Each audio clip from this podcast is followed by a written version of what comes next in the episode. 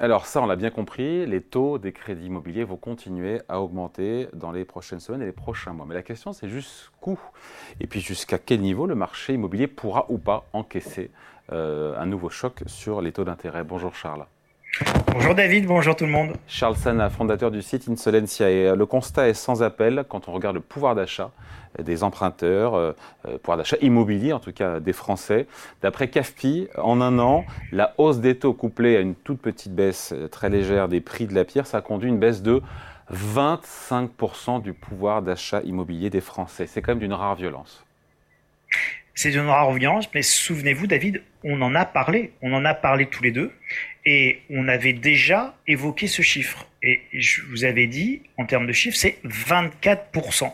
C'est-à-dire que 24% de baisse de pouvoir d'achat, c'est faire passer les taux sur 20 ans de 1% à 4%, ça va entraîner une baisse de pouvoir d'achat immobilier de l'ordre de 8% par point supplémentaire. Donc 3 x 8, 24. Donc globalement, 24% de perte de pouvoir d'achat en moins. On le sait, on le sait depuis le départ, et donc on savait depuis le départ qu'il faudrait un ajustement des prix d'à peu près le même ordre de grandeur euh, pour pouvoir euh, voir un marché et, les marchés se réajuster à la solvabilité, euh, à la nouvelle solvabilité des ménages et des particuliers. Mais ce n'est pas du tout le cas, puisque les prix, euh, c'est le problème, refluent très lentement. D'ailleurs, sur en glissement annuel, euh, d'après le notaire, on est encore sur quasiment 2% de hausse, même si en spontané sur les trois derniers mois, évidemment, ce n'est pas le cas. Les, les, prix commencent à baisser, mais très lentement, et ça ne baisse pas suffisamment, en tout cas pour l'instant, pour relancer les transactions et resolvabiliser les ménages. Et c'est logique, David. Vous êtes sur le marché immobilier. Le marché immobilier, c'est un marché euh, qui a euh, de l'inertie. Euh, vous imaginez bien que, bon, je ne sais plus exactement quel est le chiffre, je, crois que c'est de l'ordre de 80%. C'est-à-dire que le, le, patrimoine moyen d'un ménage français moyen, c'est à 80 ou 90% de l'immobilier. Ça veut dire que le principal actif détenu dans le patrimoine d'un ménage, c'est sa résidence principale. Ça veut dire quoi? Ça veut dire que si vous bradez ou si vous baissez le prix de votre principal actif de 25%, vous amputez quasiment votre patrimoine de, 20 à 25%, euh, rien, rien que par cette opération-là, ce choix-là. Donc vous avez évidemment une résistance extrêmement forte des vendeurs et donc le marché immobilier a beaucoup d'inertie, beaucoup plus d'ailleurs à la baisse qu'à la hausse, puisque ça à la hausse tout le monde a très envie d'augmenter ses prix, mais par contre, à la baisse, personne n'a envie de le baisser de manière significative. Ça a un effet de destruction de valeur très important sur le patrimoine des ménages. Donc vous avez une résistance euh, très forte et c'est extrêmement logique à comprendre. Jusqu'à quel moment cette résistance, elle tient? Ah bah à peu près euh, six mois, qui est le temps moyen d'une succession, ou euh, quelques années pour le temps moyen d'une relation et d'un mariage avant le divorce. En fait, vous avez deux choses, David. Vous avez les ventes, euh, les ventes souhaitées, et vous avez les ventes forcées. Alors la vente souhaitée, ce sont toujours des, des événements plutôt positifs et favorables. Donc euh, on se marie, on a un nouveau bébé, la famille s'agrandit, peu importe. Donc ce sont des projets de vie. Et donc on a envie de plus grand, on a envie d'acheter, on a envie d'accéder à la propriété, ou on a besoin de, de, de, de d'adapter la, la, taille de sa propriété à sa nouvelle cellule familiale. Donc ça, ce sont euh, des éléments positifs. Mais ce sont des éléments positifs qui peuvent toujours être un petit peu reculés. C'est-à-dire que même si j'ai envie de plus grand, je suis pas obligé d'avoir plus grand. Même si je souhaite euh, mieux, je suis pas obligé d'avoir mieux. Même si j'ai envie de déménager, je peux attendre avant de déménager. En revanche, j'ai aussi des opérations immobilières qui, elles, sont des opérations immobilières subies et obligatoires. Et c'est notamment euh, le cas des successions. Donc quand vous euh, faites face à un décès, à une succession, eh bien, vous avez six mois pour déposer votre déclaration de succession et six mois pour payer les frais, euh, les frais de succession aux impôts. Euh, vous faites une estimation d'un bien immobilier, euh, 1 million d'euros parce que c'était euh, un appartement en région parisienne ou dans Paris. bon, bah, payer les droits de succession, mettons de 20% sur 1 million d'euros, c'est 200 000 euros. Là, vous avez deux solutions. Soit les héritiers ont les 200 000 euros et peuvent payer les droits de succession et attendre pour pouvoir vendre, soit ils n'ont pas les 200 000 euros, ce qui euh, rassurez-vous, ou vous rassurez pas ou inquiétez-vous, arrive assez souvent. Et à ce moment-là, vous êtes dans des ventes qui sont euh, subies, obligatoires. Et donc là, les gens, bah, pour pouvoir payer les droits de succession dans six mois, et les impôts euh, n'attendent pas, eh bien, ils vont devoir, devoir vendre et éventuellement se, se, se réajuster plus rapidement au prix du marché. Idem évidemment en cas de séparation ou de divorce, euh, bah là on est dans des ventes subies et mmh. donc on est obligé de, on est obligé de vendre. Donc l'inertie du marché immobilier jusqu'à quand Pour répondre à votre question, eh bien vous avez d'abord une baisse du volume, euh, ça c'est le premier indicateur. Vous avez une baisse sensible des volumes de transactions et puis après la baisse sensible du volume de transactions, eh bien avec 6 à 8 mois de retard, vous allez constater les premières baisses significatives sur euh, le marché immobilier. Et ça, ça se verra avec retard dans les statistiques du, des notaires qui retardent toujours de, de 3 mois. Après, il y a la question des taux, encore une fois.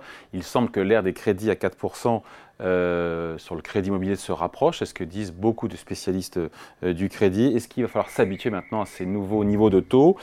Et même parce que la BCE relève encore ses taux, 25 euh, points de base là, encore 25 a priori, Christine Lagarde l'a, laissé entendre sur le mois de juillet, peut-être encore après, l'été. Quel impact cela aura, pardon, deux questions en une sur les crédits immobiliers? Et est-ce qu'il ne faut pas, certains experts parlent même de 5% pour, sur les taux de crédit immobilier début 2024. Est-ce que là, pour le coup, ça serait le choc de trop pour, pour le marché immobilier? Alors, est-ce que ce serait le choc de trop euh, Je ne sais pas, David. Si, on reprend, si on reprend simplement un peu, en, un peu en termes historiques, si vous voulez, euh, histoire de remettre les choses en perspective et juste de de, de, de, pas paniquer, c'est-à-dire d'avoir une d'avoir une, une vision un peu nuancée de la situation. En 2007, juste avant la crise des subprimes, on est aux alentours de 4 à 5% sur les taux d'intérêt. D'accord On a des taux d'intérêt directeurs de la BCE qui sont à 4 euh, et on a globalement des taux d'emprunt immobilier qui sont entre 4 et 5% en 2007, c'est pas la fin du monde. Euh, le marché immobilier vaut pas zéro. Les gens sont pas ruinés avec leur immobilier. Euh, les gens sont pas non plus tous à la rue avec une crise du logement épouvantable. Bref, il y a un marché immobilier. Il est ce qu'il est à l'époque. Il est globalement 20-25% moins cher. Euh, et tout ça est finalement extrêmement logique les taux d'intérêt sont à 4-5%, le marché est 20 à 25% moins cher, on est en 2007 et la France continue à tourner et tout va bien. Euh, on parle de quoi? On parle là simplement d'un ajustement des prix?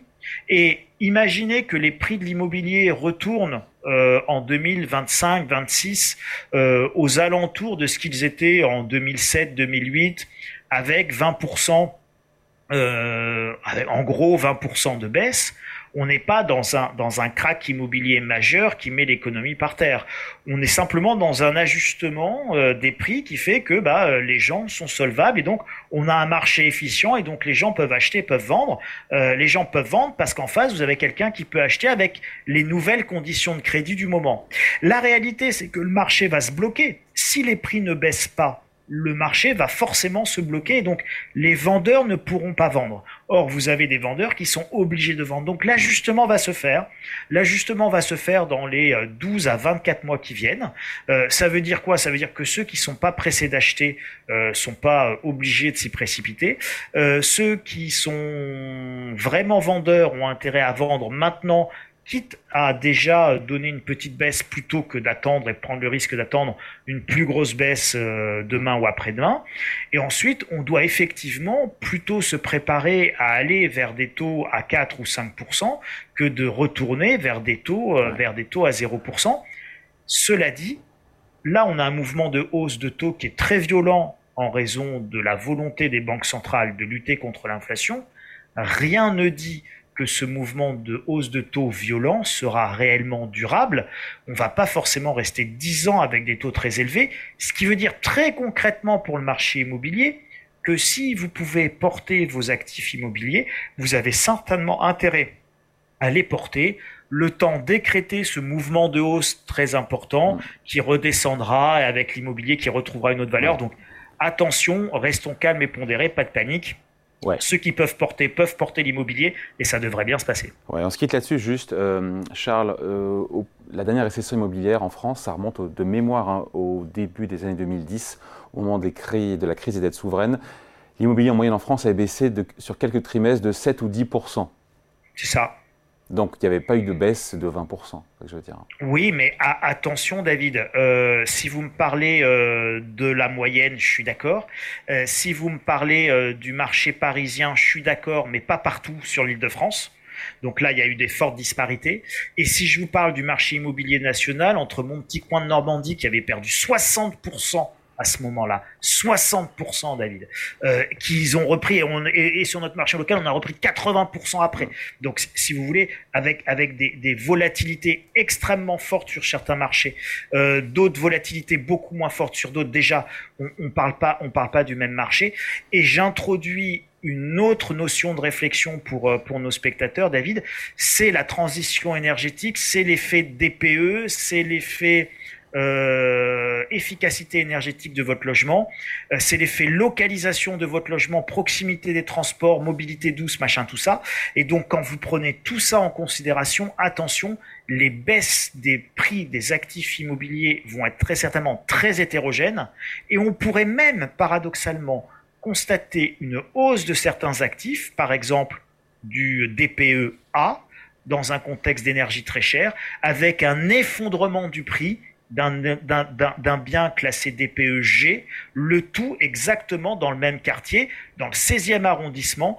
Un classe A pourrait voir sa valeur augmenter et un logement classe G, sa valeur baisser. Donc attention, on est dans un marché très particulier, dans un moment très particulier. Il y a beaucoup d'éléments qui rentrent en compte, donc euh, beaucoup de nuances et de pondérations sur les valeurs du prix de l'immobilier. Allez, merci. Commentaire, explication signée Charles Sana, fondateur du site Insolentiae. Merci Charles, salut. Merci David, merci tout le monde.